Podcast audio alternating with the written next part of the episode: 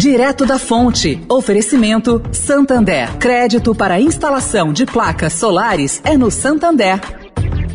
O Santander acredita num mundo mais sustentável.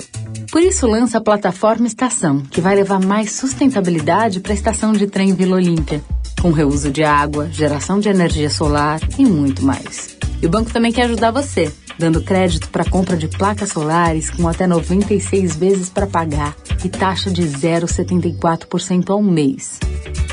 Busque por CDC Solar Santander e saiba mais. Santander. Direto da Fonte, com Sônia Rassi.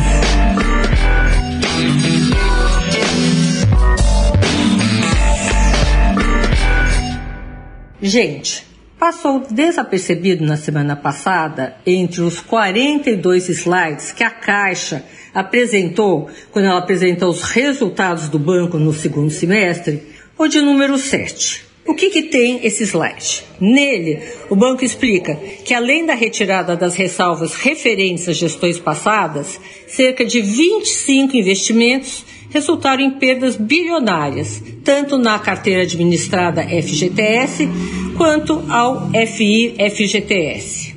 Bom, nesse quadro, a soma da perda econômica chega a 24 bilhões de reais. Seria, segundo os números que foram apresentados, a diferença entre o valor dos investimentos feitos e atualizados, que seriam de 32 bilhões de reais, e o valor atual dos ativos, 7,6 bilhões de reais.